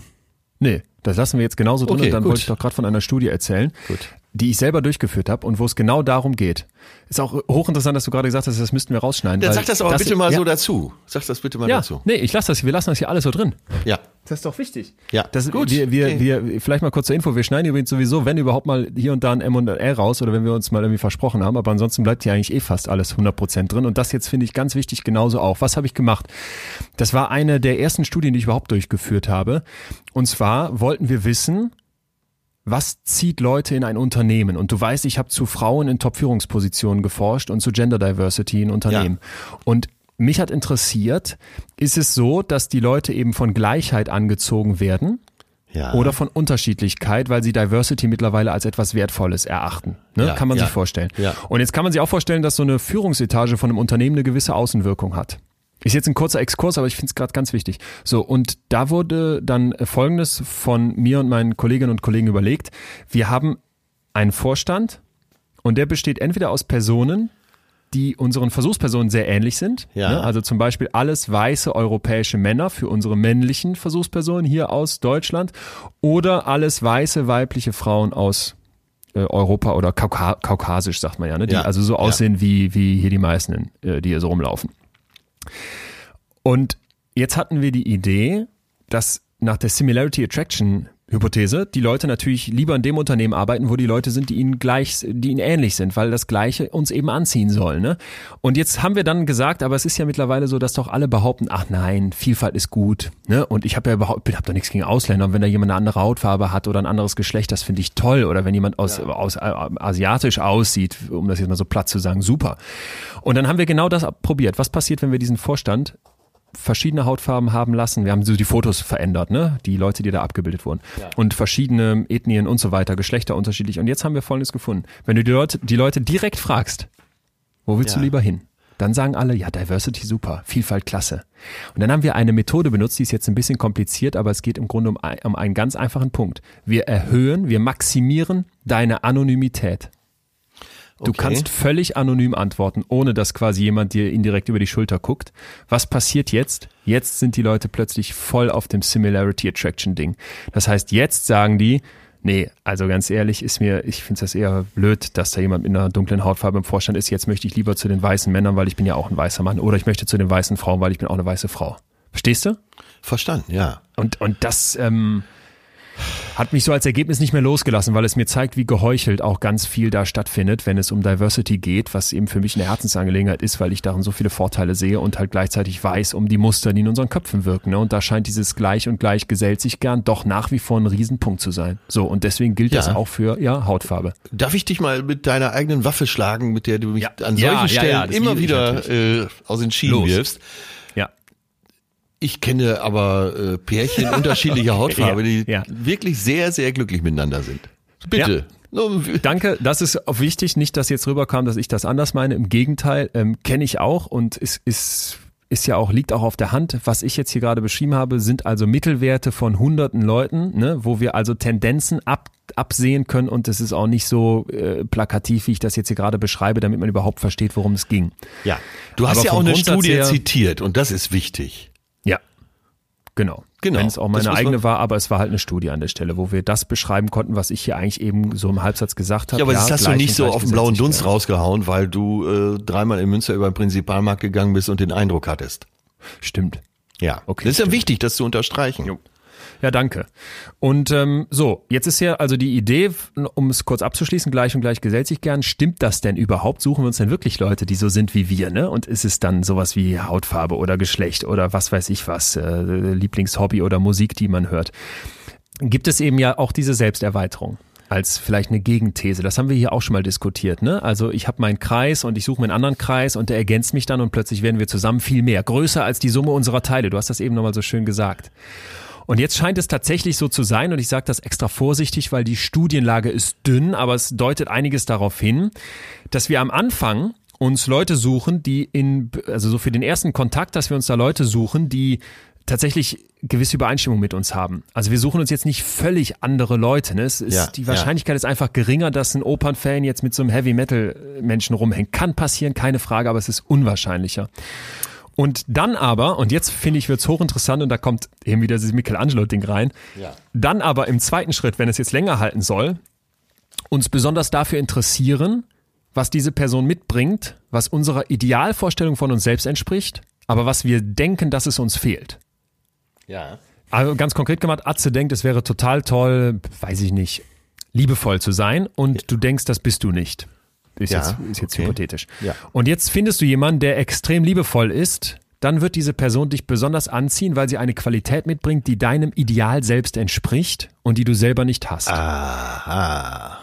Und das ist doch, äh, finde ich, vorstellbar, oder nicht? Ja, das ist, äh, das ist ja nicht nur, sagen wir mal, vom Charakter her vorstellbar oder von der Persönlichkeit, sondern eben auch von der Körperlichkeit. Wenn du s- findest oft attraktiv, was du an dir selber eher bemängelst. Ich habe jetzt nicht gerade ein Hollywood-Kind, um das mal vorsichtig auszudrücken. Und wenn ich, wenn ich eine Frau sehe mit einem Moment, ist dein Kind eine, ist dein Kind eine Problemzone von dir? Ja, knapp davor, würde ich sagen. Also Echt? alles, alles gut, aber äh, ist eben nicht so wie bei George Clooney. Auf Pressefotos einmal Photoshop. nee, das nö. Ich, mittlerweile weiß ich ja, wie man gucken muss. Aber nein, alles gut, alles gut. Äh, Okay. Bin ganz zufrieden. Nur ähm, da stelle ich immer wieder fest, wenn jemand, wenn eine Frau über die Straße läuft und dann ausgeprägtes Kinn, dann passiert irgendwas in mir. Tatsächlich. Also ich möchte die dann nicht sofort äh, anspringen, aber Micro-Moment? äh, Micro Moment, ich äh, ja, ich guck da hin und finde das attraktiv. Und da versucht wohl äh, irgendwas in mir für den etwaigen Nachwuchs, den ich mit dieser völlig fremden Frau habe, die da über die Straße läuft. Ach so, Das jetzt auszugleichen. Ich. Geil. Okay, die tiefenpsychologische Analyse von dir selbst ist zu sagen, mein Kind ist so eine Katastrophe, das habe ich im Hinterkopf, deswegen, wenn da ein schönes Kind vorbeiläuft. Genau, dann äh, sehe ich da eine Optimierung für den Ja. Nachwuchs. Ah, so wie Immu Immunsysteme ja auch immer über die Pheromone versuchen, äh, sich zu verlinken. Ja, verstanden. Ja. Ja, verstanden. Gut, die Studie, die ich eben hier äh, anbringen wollte mit dieser Idealvorstellung von einem selbst, da ging es eben darum, dass, dass uns dann nicht die Qualitäten anziehen, die uns ähnlich sind, sondern eben genau die, Genau. die uns ergänzen, wohl aber auf den Charakter eher Weil wir uns verbessern wollen. Aussehen. Ja. Ja, und weil wir vielleicht diesen Michelangelo-Effekt unbewusst schon mal erlebt haben genau. und im Kopf haben. Ne? Wir Ja, wissen, ja, dass wir ja. auf Menschen stoßen können, die das Beste aus uns rausholen oder die uns äh, zu dem bringen, was wir gerne wären. Und das finde ich, kann man total nachvollziehen. Wie gesagt, also ich habe hab Leute, die haben mir schon, äh, das Leben gerettet ist jetzt völlig übertrieben, aber die haben mir schon oft genug, wenn ich es übertrieben habe, die Grenzen aufgezeigt, die ich brauchte. Und das ist dann unglaublich gesund und wichtig für mich. Ja, Elon Musk müsste eigentlich mit Mutter Teresa verheiratet werden. Zum Beispiel. Da könnten die sich gegenseitig ausgleichen. Elon Musk hat ja tatsächlich mal einen Paarpsychologen gefragt, so rechnerisch, wie viel Aufmerksamkeit eine Partnerin pro Woche braucht. Er wollte das schwarz auf weiß. Nein. Ist ja eher so ein in, in Technokrat. Minuten oder sowas. Äh, ja, Stunden dann. Wie viel Aufmerksamkeit ein Partner in Stunden in der Woche braucht. Krass. Und? Nachdem seine zweite große Beziehung gescheitert war. Ich weiß nicht, was dabei rauskam. Ich habe nur die Biografie gelesen, da steht's drin. Heftig. ja. so, so denken Macher. Ja, ja, so denken vor allen Dingen Technokraten wie, Ja, wollte ich gerade sagen. da sind wir wieder bei Max Frisch. Ja. Mann, Mann, Mann. Darf ich noch ein Fass aufmachen? Ich habe hier, ich mir ehrlich gesagt, Ein letztes. mir gleitet die Zeit aus dem Auge. Ich äh, genieße Ich hab, das hier ey, so. aber mir kam gerade so eine geile Idee. Äh, Bitte. Das heißt, im Moment finde nur ich die geil. Mal gucken, was du davon hältst. Nicht noch eine dritte Folge. Nein, äh, ja, wir machen ja sowieso noch Fremdgehen und die könnten wir da Ja. eventuell einbetten. Und zwar habe ich bei Parship Ja. mal den Test gemacht. Also man muss dann noch kein Mitglied werden, man macht aber erstmal so einen Test, damit man äh, so vom Charakter und von den Interessen erfasst wird, Ja. damit die eben Matches mit anderen äh, etwaigen Partnern herausarbeiten Okay, ja. können. Und ich möchte in der nächsten Folge, egal was wir machen, mit dir diesen Parship-Test machen.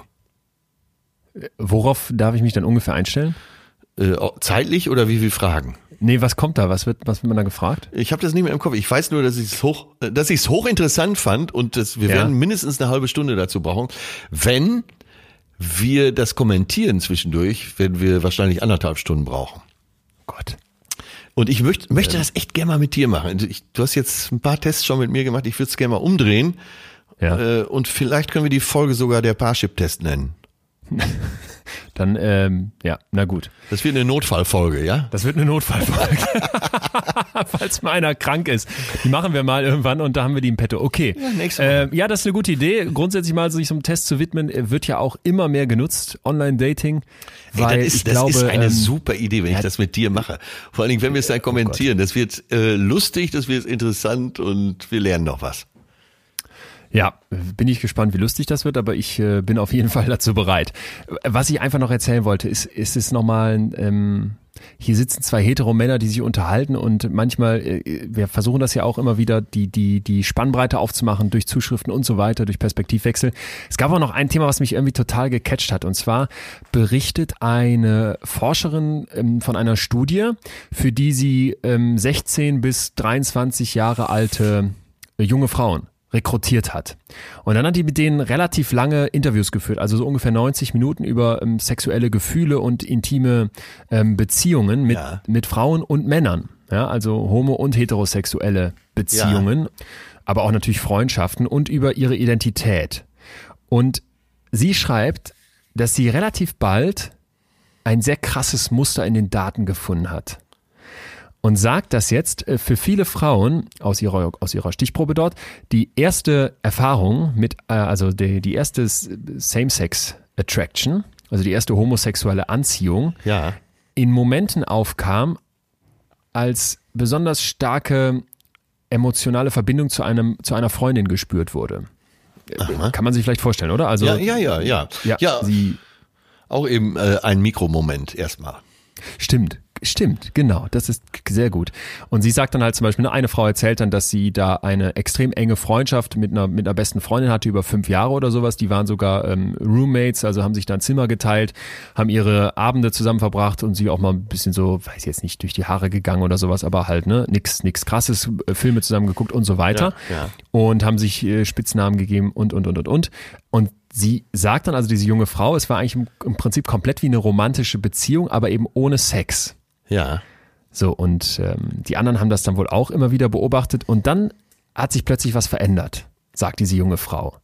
Und zwar lagen die wohl in einer Nacht zusammen im Bett, äh, haben gekuschelt und geredet und die Gesichter lagen nah aneinander und sie meinte, dass sie dann richtig gepackt wurde von so einem plötzlichen Verlangen, ihre Freundin zu küssen. Ja. Ne? Und dann meinte sie, ihre Augen waren im Prinzip, im Prinzip zu und sie hätte aber gespürt, dass ihre Freundin das, das auch so empfindet. Und sie hätte es dann riskiert, sie zu küssen, leidenschaftlich zu küssen, sich über sie zu rollen, sie zu streicheln und dann wäre es halt richtig abgegangen. Ja. Und sie meinte, das wäre die Nacht einer, einer passionierten, der Beginn einer passionierten Liebe, Ja. die zwei Jahre anhielt. So, und jetzt kommt's und das hat mich so, das fand ich so frappierend. Diese junge Frau beschreibt dann, dass sie das völlig äh, confusing, verwirrend fand, ähm, also ne, dass, dass sie das gar nicht selber einordnen konnte und sagt, dass im Prinzip diese sexuellen Gefühle aus diesen Emotionen, äh, Emotionen rausgesprungen sind. Und sie sagt jetzt am Ende vom Interview zu dieser Forscherin, dass sie sich immer noch nicht sicher ist, ob sie lesbisch ist oder nicht und will dann wissen, was die Forscherin denkt. Und dann sagt die Forscherin, ich kann es dir auch nicht sagen. Und, und was finde ich so krass an dieser Geschichte? Nämlich diese Vorstellung, dass wenn das jetzt zwischen einem Mann und einer Frau passiert wäre, irgendwie da im, im Ja. Studium oder sowas, dann hätte es überhaupt nicht diese, diese Ja, Unsicherheit ja. gegeben. Das ist einfach völlig normal Das denke ich gewesen. jetzt auch das, schon die ganze Zeit. Plus der Konvention, die sie im Kopf hat. Plus der Konvention. Und, und das finde ich ist einfach etwas, wo man vielleicht nochmal merkt, was wir uns hier für ein, für ein Korsett umschnallen als Gesellschaft, ne? Und wie wir so rumlaufen. Es ist ja immer noch so, dass es, also ich weiß die Zahl nicht mehr, aber sie hatte mich wirklich schockiert. Im Jahr 2018 war die, war die Prozentzahl derer, die in Deutschland sagen, ja, ich finde es okay, dass Mann und Frau, äh, Mann und Mann zum Beispiel ähm, eine, eine Beziehung führen. Das finden alle okay. Und dann hat man im Prinzip die, die Frage einfach noch ein bisschen weitergeführt, findest du es denn auch okay, wenn sich Mann und Mann öffentlich küssen? Und dann waren alle so, nee, um Gottes Willen. Und das ist so eine absurde, so eine perverse Vorstellung, finde ich, weil offenbar zieht ja Menschen etwas zueinander und wie viele Leute werden mit sich hadern und denken, ja, jetzt lesbisch sein, weiß ich nicht, bin ich das denn? Und, und jetzt hatte ich hier so einen Moment mit jemand anderem. Und äh, vielleicht ist das doch heute und auch beim letzten Mal schon hoffentlich zur Liebe klar geworden, was das, was das für ein Mammutthema ist, ne? Und was da alles mitwirkt. Ja. Und versucht, und dass es eben darum geht, dass man wenigstens das weghaut, um jetzt bei dem Bild nochmal zu bleiben, was man offensichtlich jetzt schon mal direkt weghauen kann. Weißt du, was Ja. ich meine? Dass, äh, Stimmt. dass man vielleicht erkennt, dass man zu sehr in Konventionen, zu sehr in Abhängigkeiten verstrickt ist. Und das kann doch alles schon mal weg. Ja, stimmt. Ja. Und dann können wir uns dem zumindest weiter annähern. Äh, Weil was es ist, äh, werden wir auch in tausend Jahren noch nicht endgültig klären können. Nee, aber dass, dass du sowas hier empfindest und dass Ja. dann irgendwie so eine gesellschaftliche Konvention da so eine Ungewissheit reinbringt, Ja. das finde ich ist irgendwie etwas, wo wir, wo wir ja irgendwie alle aufgefordert sind, dass sich da was, dass sich da weiterhin was verändert. Es tut sich ja was, aber ich habe oft das Gefühl, es tut sich zu langsam zu wenig. Dieses Gefühle unterdrücken oder so, so sagen zu müssen, ah, ich kann das nicht einsortieren, obwohl sie ja offenbar etwas ganz Starkes gespürt hat, wo jetzt, wenn sie das mit einem Mann gehabt hätte, kein Mensch irgendwie nachgekräht hätte. Ja. Ähm, sie selbst vielleicht auch nicht. Das ist etwas, wo, wo ich immer, immer wieder mich aus psychologischer Sicht so total vor den Kopf gestoßen fühle, weil ich denke, wie gehen wir eigentlich als Ja. Gesellschaft mit uns als Einzelpersonen um? So. Ja. Ja. Eben war mein Klempner hier.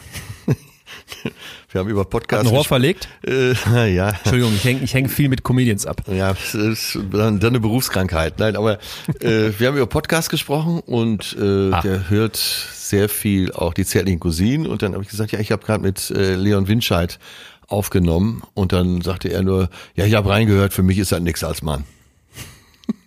Echt? Ja, guck an. Und da habe ich gesagt, da habe ich für mich gedacht, naja, wenigstens ehrlich.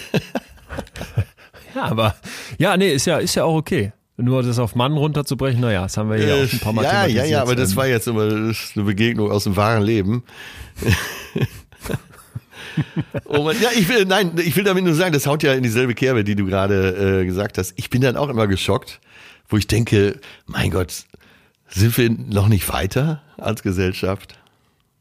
ja, Ist doch gar nicht. Wie oft wird's das geben, dass es dann heißt, ist sie jetzt zu alt, zu jung, oh jetzt Ja. nochmal trennen, was werden die Eltern sagen? Ach, die, die ist, ähm, hat eine andere Religion, ah, der, der hat eine andere Hautfarbe und und und das, was wir eben auch besprochen haben. Ach, jetzt lesbisch sein oder wie auch immer. Dass das Menschen, dass das Menschen in, in, in die Enge drängt oder dass das Menschen eben nicht ermöglicht, sich, sich da dieses, das haben wir ja gesagt, broaden Ja. and build, Ja, äh, erweitern und dann aufbauen, Ja. das zu machen, was sie eigentlich ausmacht bei den positiven Emotionen. Und das finde ich einfach eine sehr bedrückende Vorstellung irgendwie. Und einfach, um nochmal den Blick in, auf die, na nicht auf die andere Seite, aber um den Horizont zu erweitern, möchte ich hier einen Film empfehlen. Und zwar geht's da um die erste richtig bekannte Transsexuelle, äh, eine ein Däne, Dänin. Ich weiß nicht, ob du den Film schon gesehen hast, Danish Girl. Nee. Es geht darum, wie sich ein Mann eben, äh, der sich irgendwann im falschen Körper befindet, Ach. Ja. Äh, sich operieren lässt. Es ist eine wahre Geschichte, die ist sensationell verfilmt worden. Es gab auch einen Oscar, ist von 2016, glaube ich. Und wenn du gleich mit, wenn dein Romantik äh, Level zu sehr im roten Bereich ist, gleich nach tatsächlich Liebe, Ja. dann versuch doch Danish Girl nochmal zu schauen. Du wirst es nicht bereuen. Okay. Das ist ein Meisterwerk. Ja, ist notiert. Ja, ja.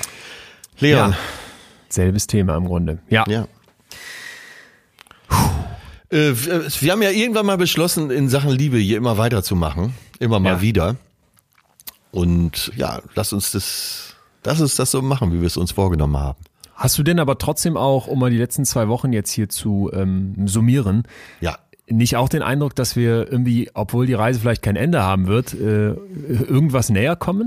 Also das ist zumindest mein Eindruck. Ich weiß nicht, ob es ein Ziel gibt, aber ich habe das Gefühl, wir bewegen uns vorwärts. Total. Also wie gesagt, als Mensch will man sich verbessern, will man reifen. Und allein der Michelangelo-Komplex, den wir heute hatten, der hat uns doch beide, das hat man doch gehört heute, wie es Ja. uns beide weitergebracht hat. Ja. Toll. Ja, wär, wäre ja was. Würde, würde mir dann schon reichen. Ich muss gestehen, dass ich jetzt ähm, äh, die letzten zwei Wochen eben komplett im Liebesmodus äh, Ja. bin und war. Ich werde jetzt noch tatsächlich Liebe zu Ende gucken, äh, Ja. dabei an dich denken und an deinen Klempner. Dann reicht's mir aber auch erstmal jetzt mit der Liebe für eine gewisse Zeit. Geste Gesteh mir das zu. Deswegen nächste Woche was äh, gar nicht mit Liebe. Ich habe ähm, ein Buch gefunden, was mich total gecatcht hat. Der Dreier BMW im Wandel der Zeit, oder was? Der Dreier BMW im Wandel der Zeit, jetzt mache ich selbst. Handling Difficult People. Also Oh, umgehen ja, mit ja. schwierigen Menschen. Und ich dachte sofort, Moment mal, das äh, ist sowieso ein Thema, was ich mit dem Schröder besprechen muss. Und zweitens ist das nicht auch etwas, was, was, was perfekt in diese Zeit passt. Die, die Wutbürger, die Durchdreher, die Ihr spielt denn äh, toxische Beziehung auch da rein?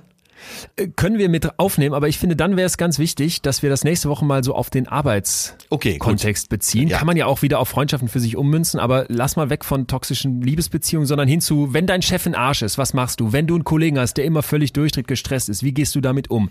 Wenn du irgendwie so Opfer vom Bullying bist oder vielleicht ähm, das Gefühl hast, dass, dass man dich runtermacht, dass man blöd mit dir umgeht, Ja, dass, ja. du in, dass du in stressigen Situationen keine guten Sätze parat hast und dir irgendwer ne, über die Zunge fährt, Sehr dass gut. man dafür was an die Hand bekommt. Ja, bin ich sehr gerne dabei. Ja, Bist du dabei? total. Dann äh, bleibt uns nichts zu sagen, als euch allen äh, zu danken für die für die Marmeladenglas-Zuschriften und alle anderen, ähm, für die Offenheit auch, oder? Also es war wieder sehr intim, was geteilt wurde. Ja, und äh, vor allen Dingen äh, unsere, unsere Gemeinde wächst, aber so Klempner und solche Berufe fehlen noch überproportional. Deshalb nehmt euren Postboten in den Arm und sagt ihm, er soll hier mal reinhören. Ja, erklärt ihm in diesem Moment, was ein Micro-Moment ist, bitte mit Mundschutz. Ansonsten, ja, weiterempfehlen ist unsere regelmäßige Bitte, aber ich glaube tatsächlich, dass das ist, ähm, wovon das hier leben kann, so als Community und aber noch viel mehr ist manchmal mein Eindruck, dass man über das, was man hier hört, spricht. Weil äh, wie oft sitzt man da dann stumm, ich höre selber ja auch viele Podcasts, wie oft sitzt man da stumm und hat das Gefühl, man ist so dieser Stuhl in der Mitte zwischen zwei anderen und kann nichts sagen. Ja. Aber wir sind ja hier als Impulslieferanten eigentlich tätig und man hat ja dann seine eigenen Leute, mit denen man das besprechen kann. Ja. Äh, mir hat letztens jemand geschrieben, vielen Dank dafür, ich weiß nicht mehr, wie der Name war, aber es war ein junger Mann, der gesagt hat, ey, ich hatte jetzt so viele langweilige Tinder-Dates, aber ich habe einfach immer was aus dem Podcast erzählt und das ähm, hat die dann, hat dem Ganzen einen neuen, einen neuen Saft gegeben. Also vielleicht äh, das machen, da, über das, was man hier hört, sprechen und gerne auch kritisch sprechen und wie, wie gehabt bitte uns rückmelden, wie ihr es Ja, fandet und was wir lesen euch ist. und wir hören euch ja jetzt auch neuerdings. Das ist gut. Guck an. My dear. Ja. Ich äh, wünsche dir viel, weiterhin viel Liebe, tatsächliche Liebe. Ja. Und äh, bleib gesund und ihr da draußen bleibt uns gesund und gewogen. Wir hören uns wieder. Ja, Leon, bis bald. Ciao, tschüss alle. Das war Betreutes Fühlen. Der Podcast mit Atze Schröder und Leon Winscheid. Jetzt abonnieren auf Spotify, Deezer, iTunes und überall, wo es Podcasts gibt.